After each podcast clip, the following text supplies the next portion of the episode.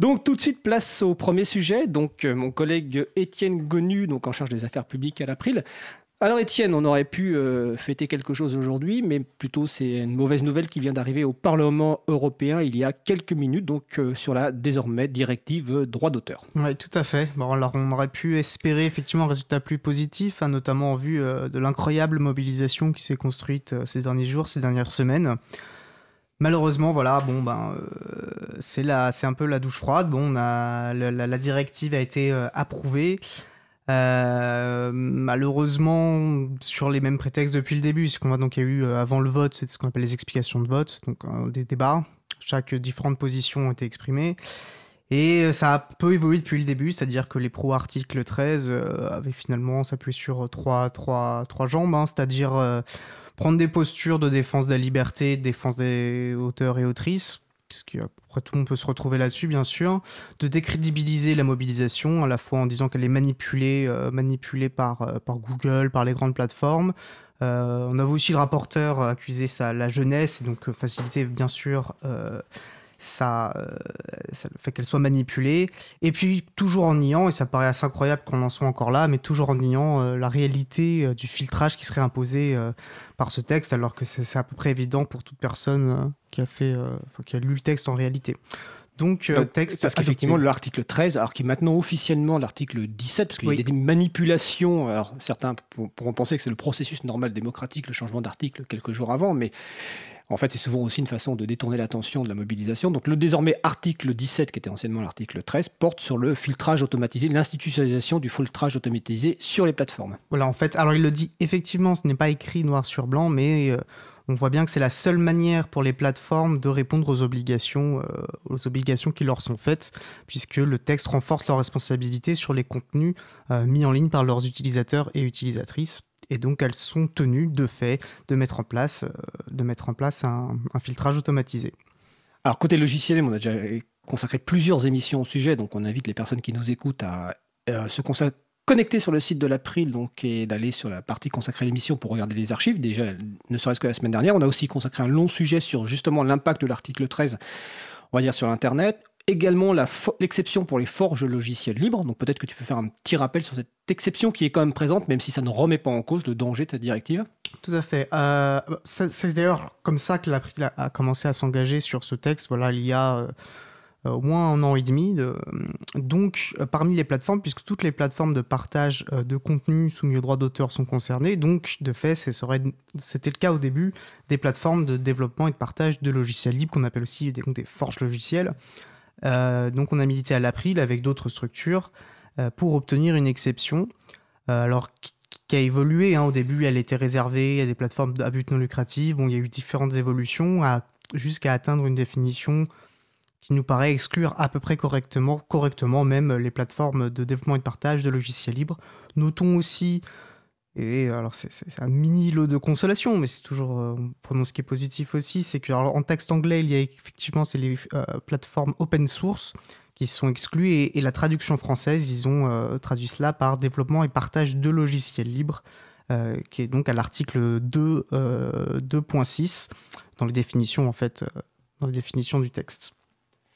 Et cette exception est valable pour les plateformes à but non lucratif ou à but lucratif. C'était un des enjeux de la mobilisation des derniers mois parce que le Conseil de l'Union européenne, donc le représentant des États, avait une position un petit peu différente de celle du Parlement européen, mais on insiste encore une fois que, hum, contrairement peut-être à d'autres structures du logiciel libre qui ont pris position aujourd'hui, le fait qu'il y ait cette exception ne remet pas en cause le danger de cette directive et qu'en aucun cas nous n'acceptons comme principe le filtrage automatisé sur les plateformes. Et on peut même rajouter que, ok, les forges logiciels libres sont, sont exemptées avec cette exception, Wikipédia a aussi une exception, mais qui est euh, limitée aussi par effet de bord par rapport aux autres articles, mais rappelons que dans le domaine du logiciel libre, quand on a consacrer nos émissions aux plateformes, par exemple, de partage de, vidéos comme PeerTube, aux services décentralisés euh, de microblogging comme par exemple Mastodonte, donc euh, pour les personnes qui connaissent Twitter, ça permet d'échanger des messages courts mais de façon décentralisée. Aujourd'hui, il y a un grand doute et un grand danger sur ces, sur ces plateformes. C'est d'ailleurs pour, pour ça qu'il euh, y a quelques jours, on a mis un, le site de l'April et le site de notre chaton, c'est-à-dire chapril.org, sur lequel vous avez des services, par exemple, de partage euh, de création de rendez-vous, de, partage d'informations de façon confidentielle. On avait mis un, bandeau noir pour, en disant que le, site fermait parce que euh, avec cette nouvelle directive, ben, il y a un vrai danger sur ces plateformes-là, donc au-delà de la partie forge logiciel. Exactement, je pense que tu l'as parfaitement, parfaitement résumé. Quand on défend le logiciel libre, on ne défend pas que les logiciels, on défend une certaine vision de l'informatique au service de tous et de toutes.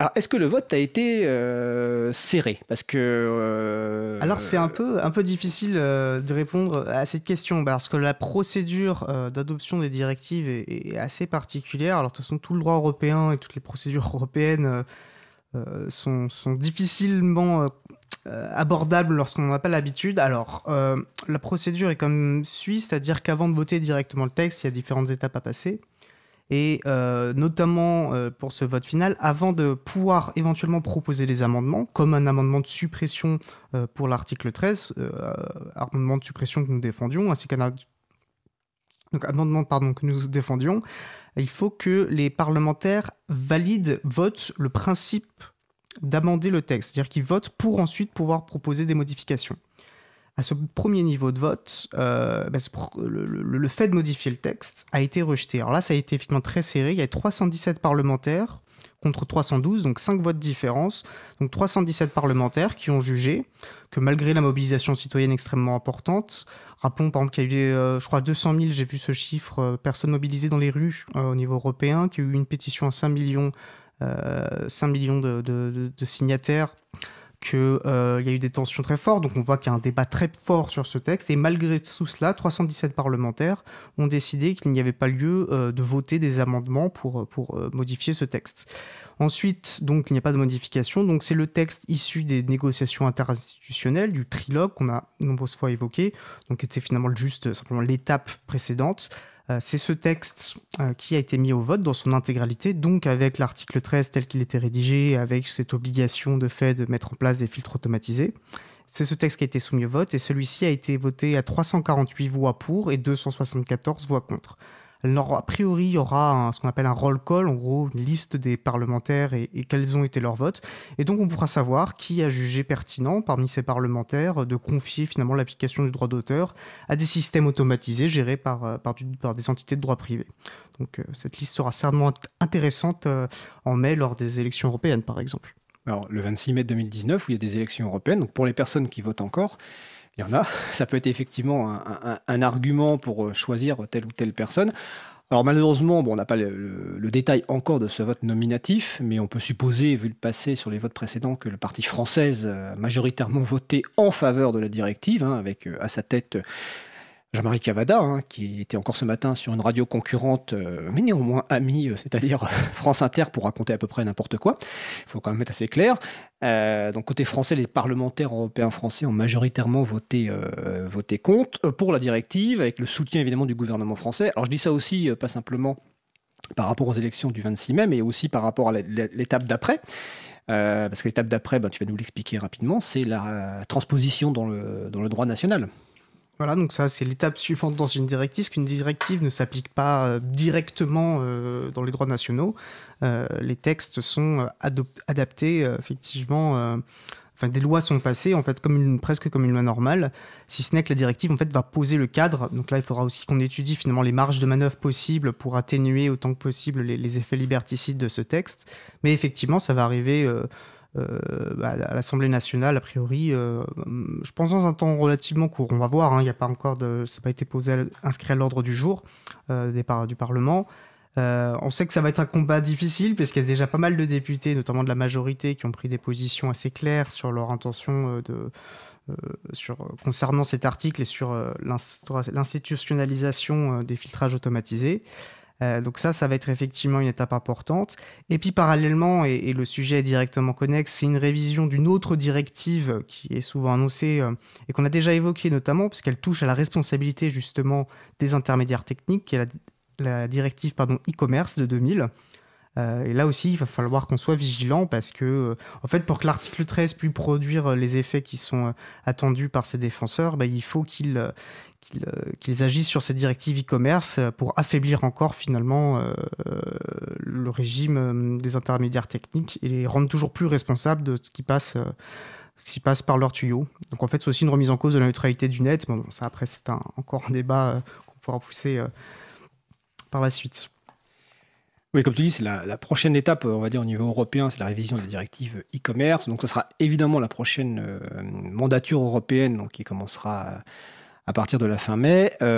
et beaucoup d'acteurs vont sans doute se mobiliser pour effectivement ce sujet qui est essentiel, qui est la, le statut juridique des différentes plateformes, hébergeurs et peut-être euh, la création de nouveaux euh, statuts. Et comme je le disais tout à l'heure, par rapport au logiciel libre, euh, nos plateformes d'hébergement de vidéos ou autres services peuvent être directement concernées à terme et mettre en danger des choses qui nous permettent en fait de partager des librement et en se basant, on le rappelle encore une fois, sur le droit d'auteur, hein, parce que les licences libres se basent sur le droit d'auteur. Hein, donc voilà. Euh, donc euh, dans la journée, il devrait y avoir, enfin dans la soirée, euh, le communiqué de presse de l'April, bon, qui va reprendre ce que tu viens de dire, Étienne. Je vous encourage à lire dès, à présent les articles, notamment de, de sur Next Impact, qui est en accès libre. également les articles de Julia Reda, qui, alors on va citer Julia Reda, du groupe des Verts européens qui a mené une bataille importante euh, justement contre cet article 13 et puis aussi l'article 11 sur les droits voisins pour la presse, euh, qui a fait un, énorme travail pédagogique, notamment quelques heures avant le vote, pour expliquer ce qu'allait se passer aujourd'hui en termes de vote, parce que ce n'était pas forcément facile à suivre. Donc voilà, je vous encourage à, lire ces articles. Et évidemment, de toute façon, il va y avoir euh, encore pas mal d'analyses qui vont être publiées, puis il y a la transposition qui va arriver, et là on va se rendre compte que peut-être que finalement les grands perdants, ce n'est pas ceux qu'on croit, et que les industries culturelles seront peut-être taper une balle, euh, tirer une balle dans le pied ou euh, dans la tempe. Euh, Étienne, est-ce que tu veux rajouter quelque chose? Je pense qu'on a fait un bon tour de la question, mais en tout cas voilà, faut qu'on, c'est un coup dur, mais on, faut pas se laisser abattre. On va, il reste des combats à mener et on les mènera, on les mènera tant qu'il y aura besoin de le faire. Exactement, et j'en profite pour remercier bah, toutes les personnes qui se sont mobilisées, soit en appelant des parlementaires européens, soit en relayant les informations, soit les personnes, les membres de l'April lors de l'AG avec la fameuse petite photo qu'on a faite. Euh, et j'en profite aussi euh, pour chaleureusement euh, féliciter Étienne pour son travail sur ce dossier au niveau de l'April. Ça a été la, fer de lance de, ce dossier. Donc voilà, même on, ne maîtrise pas le, vote des, parlementaires et quelque part, effectivement, c'est leur responsabilité de ce vote. Peut-être que certains seront jugés le 26 mai 2019 lors des élections. Alors, nous allons faire une euh, pause musicale. Euh, alors, euh, alors, avant la pause musicale, on me signale sur le, salon dont je parlais tout à l'heure que la Free Software Foundation Europe, la fondation pour le logiciel libre Europe, a envoyé un communiqué. alors effectivement, c'est, il a envoyé un communiqué pour quelque part encourager la Commission à, développer et à promouvoir des, des, outils de filtrage en logiciel libre.